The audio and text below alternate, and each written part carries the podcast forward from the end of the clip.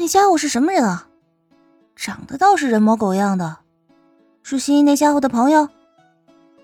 本来还以为门口发生什么乱子了，结果却只是一个来找工藤新一的黑皮肤帅哥，毫无意外的让原子很是失望。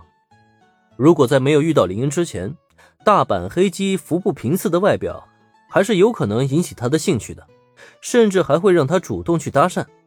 可是，在经过林恩那张帅脸的洗礼之后，原子的审美程度却大大提升了。哪怕是服部平次，在他这里也只是混了一个人模狗样的评价。我不清楚，我从来都没见过他。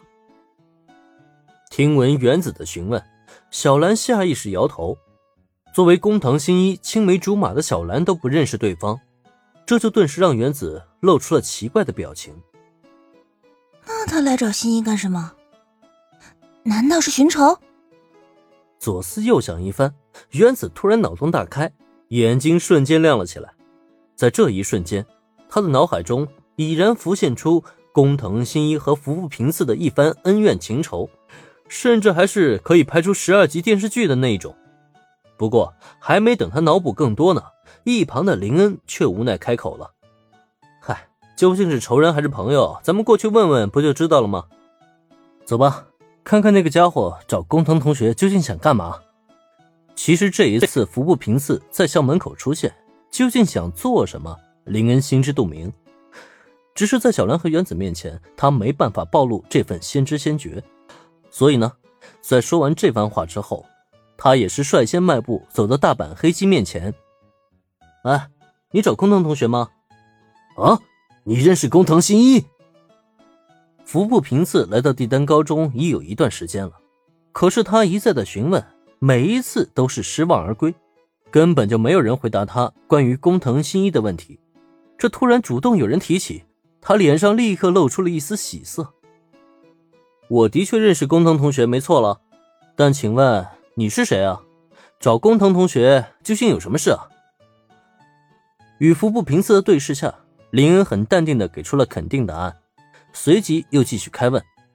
对此呢，服部平次则是挺直了腰板，一抬手将大拇指指向自己下巴。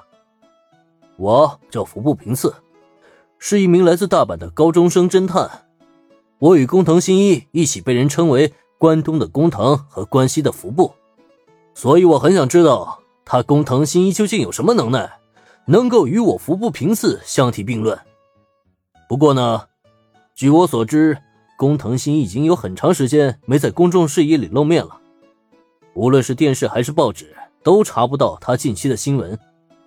有传言他已经失踪很久了，有人说他遭遇绑架，有人说呢他遭遇了意外事故。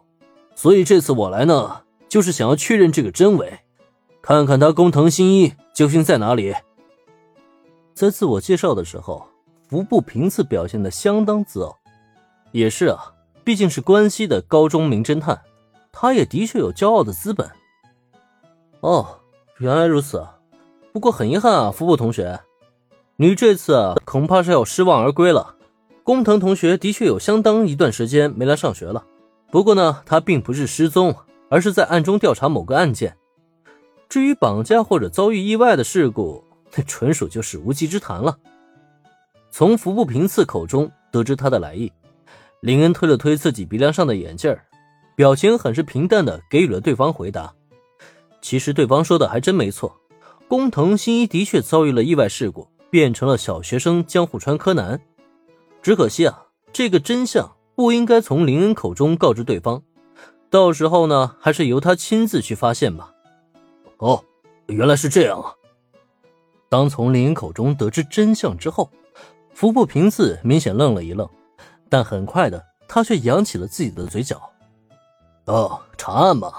哼，有趣的家伙。明白了，既然确认了工藤新一没事，那我此行的目的也就达成了。哦，对了，你叫什么名字啊？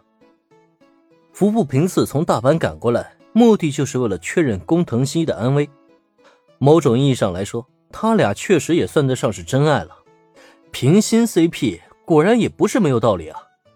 不过在达成自己的目的之后，服部平次最终却将目光转向到林恩的身上。